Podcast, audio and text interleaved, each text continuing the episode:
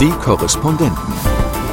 Reporterleben in London. Das war ein richtig guter Tag für Sunak. Johnsons politischer Stern ist im Sinken. Man hat das auch hinterher gesehen. Es sind nicht mehr viele, die Boris Johnson gegen Sunak aktivieren kann. Willkommen im Haus am Midford Place zum Podcast aus dem ARD Studio London. Ich bin Gabi Biesinger und bei mir heute im Studio ist Annette Dittert, ja, denn wir hallo. fahren zusammen weg. Genau, wir verreisen und zwar nach Deutschland nächste Woche. Es gibt da nämlich einen ganz besonderen Anlass. Unser neuer, also der neue König der Briten, Karl III., hat mir neulich jemand in Deutschland gesagt. Also Charles fliegt oder reist erst nach Paris und dann nach Berlin und Hamburg. Und da fahren ja Gabi und ich mit und gucken uns das mal an, was der da unterwegs so macht in Deutschland. Genau. Und Teile des Programms sind schon bekannt und wir haben einen Gast zugeschaltet, der an dieser Programmgestaltung wohl nicht ganz unmaßgeblich mitgewirkt hat. Und zwar ist das Nicholas Wareham aus Berlin. Hallo Nicholas, thanks for taking your time. Kein Problem. Äh, ich freue mich darauf. Nicholas Wareham sitzt in der britischen Botschaft in Berlin, gleich neben dem Brandenburger Tor. Und er ist, ich zitiere mal offiziell, Embassy Spokesperson and Head of Public Diplomacy and Internal Politics. Ich würde das auf Deutsch mal übersetzen als Sprecher und Chef der Öffentlichkeitsarbeit in der britischen Botschaft. Ist das korrekt? Das ist korrekt. Ja, vielen Dank, dass Sie sich heute Zeit genommen haben, denn ich kann mir vorstellen, Sie haben relativ viel auf dem Schreibtisch. Wie ist denn die allgemeine Lage? Läuft alles am Schnürchen? Ja, ähm, es ist nicht jedes Jahr, dass ein britischer König zu Besuch in Deutschland ist. Und das bedeutet natürlich ähm, viel Arbeit für uns in die Botschaft und viel Zusammenarbeit mit deutschen Kollegen. Aber die Vorbereitungen sind fast fertig ähm, und wir freuen uns auf den Besuch selbst.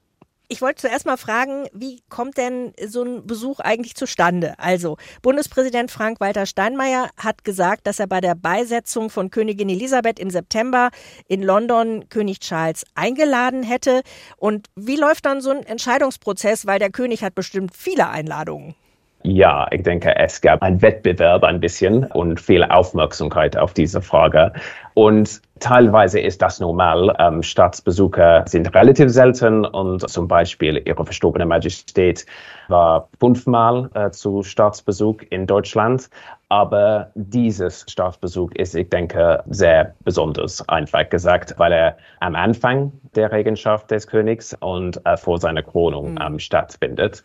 Und ich denke, dass äh, der König und die britische Regierung haben gemeinsam diese Entscheidung getroffen, weil die Freundschaft ähm, zwischen unseren Ländern so wichtig für uns ist. Und ich denke, dass der Krieg in der Ukraine hat uns das wirklich gezeigt, mhm. wovor wir ähm, zusammenarbeiten und wie, wenn wir entschlossen und wenn wir geeinigt sind, äh, wir gegenseitige Kraftwellen sein können. Nikolas, eine, eine Frage habe ich gleich zu Anfang. Ich werde hier von den Fernsehredaktionen immer wieder gefragt. Das ist ja schon auch ein Zeichen, dass äh, der neue König als erstes nach Europa fährt. Das nicht nur er selbst, sondern auch möglicherweise eben jetzt die britische Regierung mit dem neuen Premierminister Sunak ein Interesse daran hat, nach dem Brexit das Verhältnis zu Europa und zu den europäischen Staaten wieder ein bisschen zu reparieren. Kann man das so sagen? Ich denke, dass man hat vom Premierminister gesehen ähm, in den letzten Monaten, dass er die beste äh, Beziehungen möglich ähm, mit europäischen Partnern ähm, möchten. Wir haben jetzt dieses Windsor Framework und er ähm, möchte bilaterale Beziehungen mit allen europäischen Partnern verstärken. Aber ich denke, dass ähm, die Entscheidung, einen Staatsbesuch zu machen, ist auch etwas, das ein bisschen langfristiger ist als die alltägliche Politik. Ähm, und so, es ist auch eine Gelegenheit, ein bisschen breiter zu schauen. Und ähm, wir werden hoffentlich während des Besuchs sehen, wie wichtig diese Partnerschaft ist, nicht nur für unsere Regierung, aber auch für unsere Bevölkerung. Also hat mit dem Brexit und den ganzen Wirren und äh, diesem ja sehr antagonistischen Verhältnis zu Europa vorher nicht zu tun? Äh, ich, ähm, ich Soll denke, das nicht dass, auch ein äh, Zeichen sein jetzt? Also so sehe ich das schon von hier aus gesehen. Ich meine, er hat ja auch, denk, er hat ja auch immer wieder in, also Zeichen in Richtung Europa von Anfang an gesetzt. Und ich meine, klar, das ist jetzt nicht unter Sunak entstanden, aber dass es da ein gewisses Interesse gibt von der britischen Regierung, allmählich wieder auf Europa zuzugehen, das ist doch auch mit ein Signal dieses Besuchs. Ich denke, es ist ein klares Signal, dass wir allen, die Regierung ähm, und der König selbst, diese Freundschaft feiern möchten und verstärken möchten, besonders im Zusammenhang mit dem Krieg in der Ukraine. Und ich würde auch sagen, dass es kein Geheim ist, dass Deutschland ein Land ist, das dem König besonders am Herzen liegt. Ähm, er hat natürlich Familienverbindungen dazu. Er spricht fließendes Deutsch und wir werden das hoffentlich nächste Woche hören. Und er war über 40 Mal zu Besuch ähm, in Deutschland. Ähm, so auch von seiner Seite ist es etwas ganz Besonderes, so früh in seiner Regenschaft nach Deutschland zu reisen wenn wir mal das Programm angucken, wie wird denn auch so ein Programm entschieden und gestaltet? Da gibt es natürlich ein paar offizielle Dinge, die unumgänglich sind, wie der Empfang oder ein Staatsbankett, aber die Termine zwischendurch, also Rede im Bundestag, das kommt ja nun wirklich nicht jedem Staatsoberhaupt, wird das zuteil, diese Ehre. Wer hat das entschieden und wer wird vor allen Dingen diese Rede schreiben? Das Programm insgesamt ist eine Zusammenarbeit zwischen uns in der Botschaft, der deutschen Seite und natürlich dem König selbst und den Kollegen im Palast.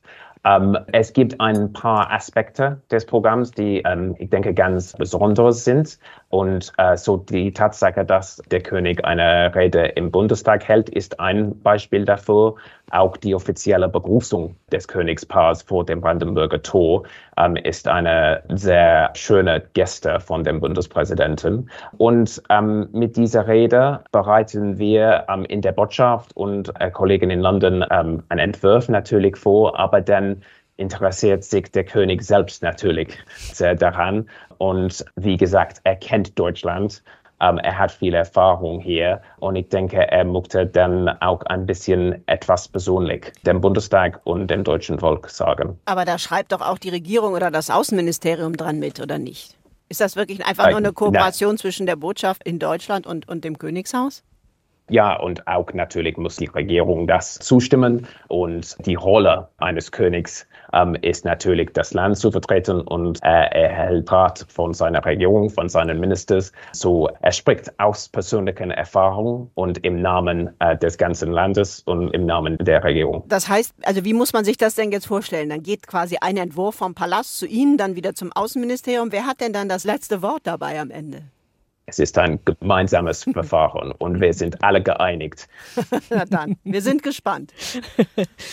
Wir merken hier schon, dass das Interesse groß ist an diesem Besuch, an den Nachfragen, die wir aus dem Programm bekommen. Also wir beim Radio, auch ihr auch, Annette. Hm. Ne? Ihr habt ja, schon ja. viel durchgeplant mit Doch, Sondersendungen. Es gibt jede Menge Sondersendungen in der ARD. Also in Deutschland, das haben Sie wahrscheinlich auch schon gemerkt, Nikolas, dass da doch ein Rieseninteresse ist an dem neuen König. Und wir merken das, deswegen haben wir auch entschieden, Gabi und ich, dass wir mitfahren, dass da doch ein großes Interesse daran ist, zu sehen, wie das jetzt anders wird, dieser Charles. Ich meine, er hat ja versucht, einen sehr bruchlosen Übergang herzustellen, aber er ist schon ein anderer König und auch ein sehr viel politischerer König. Oder wie sehen Sie das, Nikolas? Ich denke, für viele Menschen ist die britische Monarchie wie die eigene Familie. Ich habe oft während meiner Amtszeit in Deutschland von persönlichen Begegnungen mit Mitgliedern des äh, Königshauses gehört. Und diese Kontinuität ist sehr wichtig. Wir haben das natürlich auch nach dem Tod ihrer verstorbenen Majestät ähm, gesehen viel tausende Leute hier vor der Botschaft, um zum Beispiel ins Kondolenzbuch zu schreiben. Aber ich denke, dass es auch eine, in, äh, eine Begeisterung über Charles selbst ähm, gibt. Wie gesagt, er hat eine sehr enge persönliche Verbindung zu Deutschland. Er war hier 2020 2019 während meiner Amtszeit und sehr oft in der Vergangenheit. Und als Prinz von Wales ähm, hat er am Ende seiner Rede am Volksfeiertag ähm, gesagt, dass Großbritannien und Deutschland werden immer Freunde, Verbündete und Partner sein. Und ich denke, dieser Staatsbesuch ist ein Zeichen dafür. Und wir werden das gemeinsam ähm, mit vielen Deutschen führen. Jetzt haben Sie auf die Frage nicht so ganz geantwortet. Die Frage ist ja, das ist schon ja ein politischerer Mensch, der da auf den Thron jetzt gekommen ist und demnächst gekrönt wird. Einer, der sein Leben lang sich für Umweltschutz, für soziale Gleichheit eingesetzt hat. Das ist ja anders als bei der Queen, die eben als junge Frau als unbeschriebenes Blatt auf den Thron kam. Ich habe manchmal den Eindruck, dass der gerade das Engagement für den Umweltschutz ihn in Deutschland wesentlich populärer gemacht hat als hier in Großbritannien. Er hat natürlich große Interesse an vielen Themen ähm, während seiner Zeit als Prinz von Wales. Meine Erfahrung ist, dass seine Interesse an Deutschland, auch seine Interesse an Themen wie ähm, Klimaschutz von vielen Deutschen sehr geschätzt sind. Und ich bin sicher, dass auch dieses Thema ein Teil des Programms nächste Woche ist, weil es eine gemeinsame Herausforderung für beide Länder ist und das ist auch ein gemeinsames Ziel der Regierung, unsere Partnerschaft im Bereich Klimaschutz zu verstärken. Ich würde mal wetten, dass Sie am Freitag, 31. März, abends, wenn King Charles und Queen Camilla wieder sicher in London gelandet sind, eine Flasche Sekt aufmachen, oder? Äh, ja, vielleicht. Oder vielleicht English Sparkling Wein. Wir müssen ja. sehen. ja, wir werden das auf jeden Fall, Gabi und ich, weil wir haben eine ziemliche Marathonwoche vor uns und vielleicht begegnen wir uns ja auch in Berlin. Who knows? ich hoffe, es gibt natürlich viele, viele Menschen dabei, wenn solche Besuche stattfinden. Aber vielleicht begegnen wir uns und wenn nicht, können wir äh, danach äh, darüber sprechen. das machen wir. Alles klar. Vielen Dank, Danke. Nicholas Wareham, für die Zeit und für die Einblicke. Danke nach Berlin. Tschüss. Vielen, vielen Dank. Meanwhile in London, Annette, war in den vergangenen Tagen wieder einiges los. Ex-Premier Boris Johnson musste einen Nachmittag lang vor einem Untersuchungsausschuss aussagen. Es geht immer noch um Partygate und speziell darum, ob Johnson das Parlament hinters Licht geführt hat. Also Misleading Parliament heißt ja. hier der Begriff.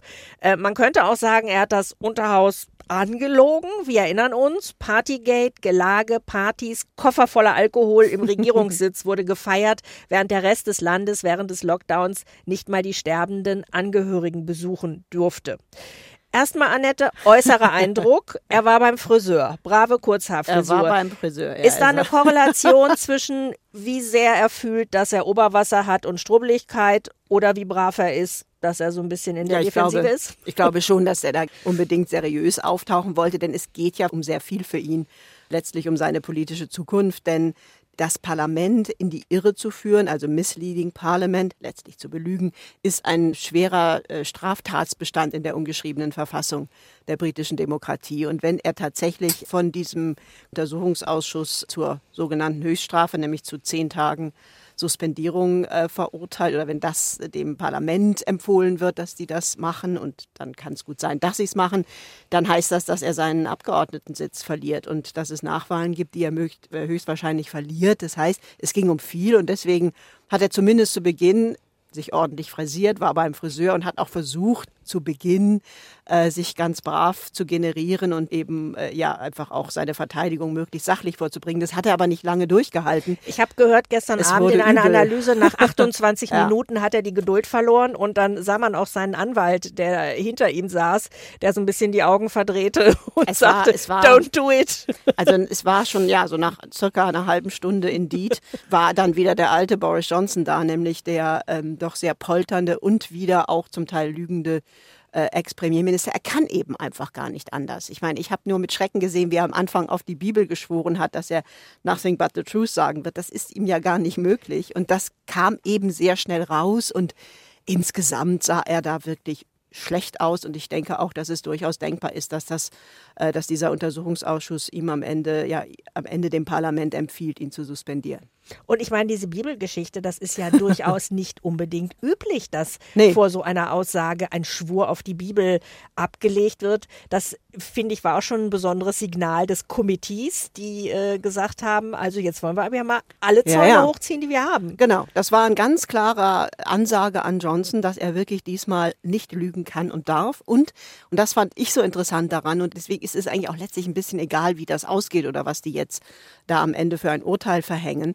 Ähm, das war letztlich auch äh, die Wiedergewinnung der Macht, der politischen Macht des Parlaments über diesen Premierminister, der das Parlament ja in der Vergangenheit und in seiner Zeit als Premier immer wieder so in die Irre geführt hat, beziehungsweise auch so äh, komplett nicht ernst genommen hat. Also bis dahin zu dieser unglaublichen Geschichte 2019, wo er das Parlament einfach aufgelöst hat, als es ihm nicht mehr passte, wie das sich festgezurrt hatte. Und das war gestern im Grunde letztlich so die die Wiedergewinnung der Macht, der politischen Macht, so wie es eben auch in der ungeschriebenen Verfassung steht, nämlich das Parlament ist der Souverän und dieser parlamentarische Untersuchungsausschuss hat die Macht, eben auch einen ehemaligen Premierminister zu verurteilen, denn hier ist das Zentrum der, ja, der politischen Macht in Großbritannien. Und das fand ich wirklich wichtig an dem Tag gestern. Und wie gesagt, egal wie das am Ende ausgeht, es kann gut sein, dass er dann doch noch irgendwie so gerade davon gibt. Das war eine wichtige Demonstration, die einfach die Verhältnisse im Land wieder zurechtgerückt hat. Und was man sich ja auch angucken muss, das war ein mehrheitlich konservativ besetztes Gremium.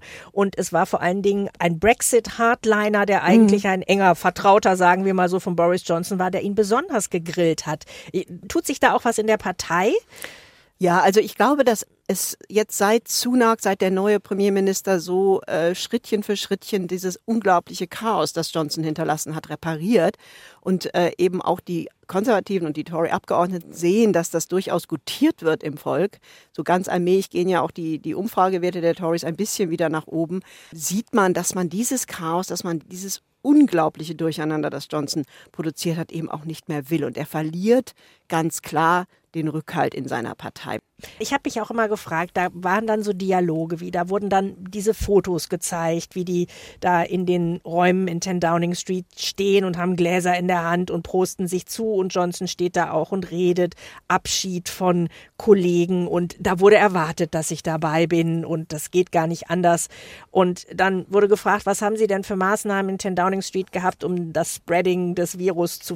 Ja, wir haben zum Beispiel ähm, Blätter, Blätter, Blätter. Äh, wir haben Stifte nicht weitergereicht. Aber sie haben doch Drinks weitergereicht. Das war eine totale Farce. Ja. ja. Und glaubt Johnson aus deiner Sicht wirklich, dass nichts falsch gemacht wurde? Also hat er sich da so reingesteigert, dass er wirklich glaubt, dass er da die Wahrheit sagt, wenn er sagt, wir haben äh, nichts falsch gemacht, ich habe niemanden wissentlich belogen, ich war überzeugt, es war alles in Ordnung. Also das habe ich mich auch gefragt, als ich mir diese vier Stunden mhm. da angetan habe. Ich glaube, dass ähm, er nach wie vor der Meinung ist, dass für ihn Regeln generell nicht gelten und dass er eben hart gearbeitet hat. Das hat er immer wieder gesagt und, und das war halt so. Ich glaube, dass der wirklich Wahrheit und Lüge teilweise nicht auseinanderhalten kann. Ich meine, wie gesagt, er hat auf die Bibel geschworen, dass er, dass er bei der Wahrheit bleiben wird. Das ist aber nicht geschehen. Der kann das gar nicht. Und ähm, das hat ja auch damals sein Schulleiter, als es da auch schon zu Ärger kam, als er erst 17 oder 18 war, immer wieder gesagt. Boris Johnson ist ein, ein Junge damals, der meint, für ihn gelten die Regeln nicht. Und er ist ja auch ein aktiver Regelbrecher. Ja, also, er kann gar nicht anders. Also das ist letztlich ein, eine soziopathisch-narzisstische Störung. Ähm, nur in diesem wichtigen Amt, Vorsicht in einer mit so... medizinischen Diagnosen. ja, okay, also ich sag's mal so. Also jedenfalls ist es schon, äh, ich würde mal sagen, eine gewisse Art von narzisstischer mhm. Störung die der da hat, das hat man auch gestern gemerkt. Nur eben, das ist eben der Punkt, genau, das kann er als Premier und in einer so wichtigen Zeit, wo ja eben Leute ihre, ihre sterbenden Angehörigen nicht besuchen durften. Da, da, kann man sowas eben einfach nicht machen. Und dass das überhaupt alles so möglich war und dass das überhaupt das ganze Jahr über von, vom Parlament so hingenommen wurde, dass es so belogen wurde, das ist eben gestern endlich mal zurechtgerückt worden, dass das eben nicht geht. Und deswegen fand ich es so wichtig, auch wenn das Hearing als solches eben letztlich eine Farce war, weil es immer wieder darum ging, ähm, dass er behauptet hat, er hätte nicht gewusst, dass es ähm, gegen die Regeln verstoßen hat, obwohl es Fotos davon gibt und äh, sich dann eben bezogen hat auf irgendwelche Advisor, die ihm diese Formulierung so äh, dazu geraten hätten, wo aber dann Harriet Harman irgendwann sagte, ja Moment mal, aber Sie waren doch dabei. Also es ist ja, diese ganze Verteidigungsstrategie war grotesk. Ähm, aber wie gesagt, der eigentliche Punkt dabei war einfach, dass dieses Hearing so stattgefunden hatte und dass er eben endlich mal zur Rechenschaft gezogen wurde. Apropos Farce, ähm, im Vorfeld haben seine Unterstützer von einem Kangaroo Court gesprochen, mhm. was wir als Scheingericht äh, übersetzen würden, nach dem Motto, da steht das Urteil vorher schon fest. Und er wurde auch selber dazu befragt am Ende, ob er denn diesen Begriff auch nutzen würde. Da hat er wieder rumgeeiert wie ein Weltmeister, weil natürlich glaubt er das in Wirklichkeit, aber konnte jetzt das auch schlecht denen direkt so ja, ja. vor den Latz knallen. Ja, was wird die Empfehlung sein aus deiner Sicht? Also ich fand nur als Ergänzung dazu, ich habe das so wahrgenommen, dass er nicht nur rumgeeiert ist an der Stelle, sondern dass er dem ähm, Untersuchungsausschuss mhm. da richtig offen gedroht hat. Also er hat ja gesagt, das kommt ganz drauf an, äh, welche, welche Evidence sie am, zu welchem Schluss sie am Ende kommen, mhm. ob ich sie ernst nehme. Das war da, das war auch eine dieser Szenen, wo sein Anwalt hinter ihm die Augen verdrehte, weil das war im Grunde eine direkte Kampfansage an dieses Komitee nach dem Motto, ich werde euch nur dann als ernstzunehmenden mhm. Ausschuss äh, darstellen hinterher, wenn ihr zu dem Schluss kommt, den ich für richtig halte, nämlich wenn ihr mich freisprecht. Ähm, das war schon, fand ich, ein interessanter und schräger Moment, weil, weil das eben genau das wieder zeigt, dass er sich keinen Regeln unterwerfen wird. Und ich denke, dass das gerade dieser Punkt den Untersuchungsausschuss auch nochmal sehr provoziert hat. Also der Punkt ist jetzt einfach, es gibt zwei Möglichkeiten. Die werden ihn auf keinen Fall freisprechen. Das ist klar, so wie das gelaufen ist. Entweder geht es jetzt in die Richtung, dass sie sagen, wirklich Höchststrafe, zehn Tage Suspendierung und Nachwahl in seinem Abgeordnetenbezirk. Dazu müssten sie ihm aber nachweisen, dass er absichtsvoll gelogen hat. Und eine persönliche Absicht nachzuweisen, ist eben rechtlich sehr, sehr schwierig. Deswegen glaube ich eher, dass sie auf die zweite Stufe gehen, nämlich zu sagen, er hätte es recklessly getan, also er sei rücksichtslos ähm, da reingeraten, äh, also er habe sozusagen ohne sich richtig ordentlich zu informieren diese, diese Lügen erzählt. Aber da wird es dann wahrscheinlich nicht zu den zehn Tagen Höchststrafe kommen, sondern da wird es dann zu einer Suspendierung von unter zehn Tagen kommen. Und das bedeutet, dass er nochmal so gerade davon kommt. Aber mein Eindruck gestern war, dass sie eher auf diese zweite Variante gehen, also recklessly misleading. Und das bedeutet, ähm, dass er eben nicht suspendiert wird, wirklich über zehn Tage. Die haben aber eben auch ihren Punkt gestern gemacht. Also mhm. sowas möchte kein Politiker jemals erleben. Äh, und das hatte eine durchaus abschreckende Wirkung. Deswegen könnte ich mir vorstellen, dass sie sich damit zufrieden geben, zu sagen, ja, recklessly und damit eben keine Neuwahl in seinem Bezirk stattfinden wird. Parallel zu der Befragung sind noch viele andere Dinge passiert. Rishi Sunak hat zum Beispiel zufällig an diesem Nachmittag, während alle auf Boris Johnson starten, seine Steuererklärung veröffentlicht und wir haben festgestellt, er hat in den vergangenen drei Jahren mehr als eine Million Steuern bezahlt. Er ist ein reicher Mann, haben wir ihn in Zweifel gezogen. Das war das eine. Das andere war diese guter Sitte Tag dafür. Ja. How to bury news. yes, totally. Und äh, die Komiteesitzung wurde dann zwischendurch ähm, unterbrochen. Da klingelt dann immer die Glocke Glocke, weil immer im ganzen Parlament Glocken klingeln, wenn Abstimmungen sind. Und dann hat Harriet Harman die Sitzung äh, unterbrochen und ähm, alle Abgeordneten sind abstimmen gegangen, auch Boris Johnson. Und zwar geht es wieder um das Windsor Framework, mhm. also diesen neuen politischen Vertrag, den Rishi Sunak mit der EU ausgehandelt hat, der die Probleme in Nordirland lösen soll, die mhm. es da noch gab nach dem Brexit. Und ähm, es hatte zum Beispiel die DUP vorher schon angekündigt, dass eben die nordirisch-loyalistische Partei, dass sie dagegen stimmen mhm. würden. Und auch Boris Johnson hatte angekündigt, dass Klar. er dagegen stimmen wird. Und auch Liz Truss hatte angekündigt, dass sie dagegen stimmen wird. Am Ende waren es 29 Gegenstimmen, weil die Opposition auch vorher schon gesagt hatte, dass sie dafür stimmt. Und es gab also 22 Abweichler aus den konservativen eigenen Reihen. Und das war nicht die Revolution, die man hätte befürchten können. Hat Rishi Sunak da echt alles richtig gemacht? Ja, also er ist im Moment jedenfalls, also das war gestern ein richtig guter Tag mhm. für ihn. Ich würde mal sagen, gestern sind in der Downing Street die Korken geflogen. Jetzt darf man ja auch wieder. Äh, da muss es Champagner gegeben haben, wobei Sunak ja nicht Ja, ich glaube, er trinkt ja. ja, ja. Aber gut, also dann die anderen. Milch. Eher, eher Milch oder Cola. Ähm, aber das war ein richtig guter Tag für Sunak, weil es war völlig klar, ähm, Johnsons politischer Stern ist im Sinken. Man hat das auch hinterher gesehen.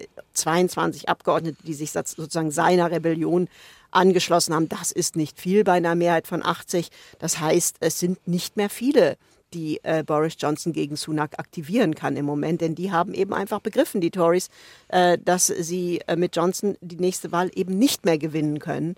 Und das wird er gestern Abend auch gemerkt haben. Insofern hat Sunak da ja, im Moment alles richtig gemacht und hat eben auch die Mehrheit der Tories auf seiner Seite und äh, dieses ewige Störfeuer und diese ewige Gefahr Boris Johnson, die scheint doch nachhaltig gebannt, äh, spätestens nach dem gestrigen Tag.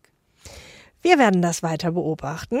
Das war's schon wieder aus dem Haus im Midford Place. Vielen Dank, Annette Dittert. Ja, danke dir. Wir sehen jetzt erstmal zu, dass wir ohne größere Streiks hier und in Deutschland nach das Berlin kommen und wieder zurück. Ja, oh Gott, oh Gott. Montag und, wird gestreikt in Deutschland. Ja, genau. Zum Beispiel. Aber hier sind die Streiks ja jetzt abgesagt, weil es eine Einigung gab bei den Bahnen. Wir sehen und hören uns dann aus Berlin. Wenn Sie Fragen oder Anregungen haben, dann können Sie uns schreiben an podcast.london.ndr.de. Tschüss, bis nächste Woche. Tschüss, danke Gabi. Die Korrespondenten. Reporterleben in London. Der Großbritannien-Podcast von NDR Info. Hallo, ich bin Corinna Hennig aus der NDR Info Wissenschaftsredaktion. In der neuen Folge unseres Podcasts Synapsen geht es um ein Thema, das uns alle betrifft, das von der Medizin aber bislang schwer vernachlässigt wird. Erwartungseffekte. Die meisten kennen den Placebo-Effekt. Doch dabei geht es um viel mehr als die Tablette ohne Wirkstoff. Und der Placebo-Effekt hat einen dunklen Zwilling, Nocebo. Denn die Macht der Erwartung kann Krankheitssymptome deutlich verbessern und verschlimmern oder sogar erst hervorrufen. Das Spannende dabei, die Forschung kann die Wirkung solcher Erwartungseffekte mittlerweile neurobiologisch nachweisen, anhand von Hirnsignalen und der Ausschüttung von Neurotransmittern wie Endorphin und Dopamin.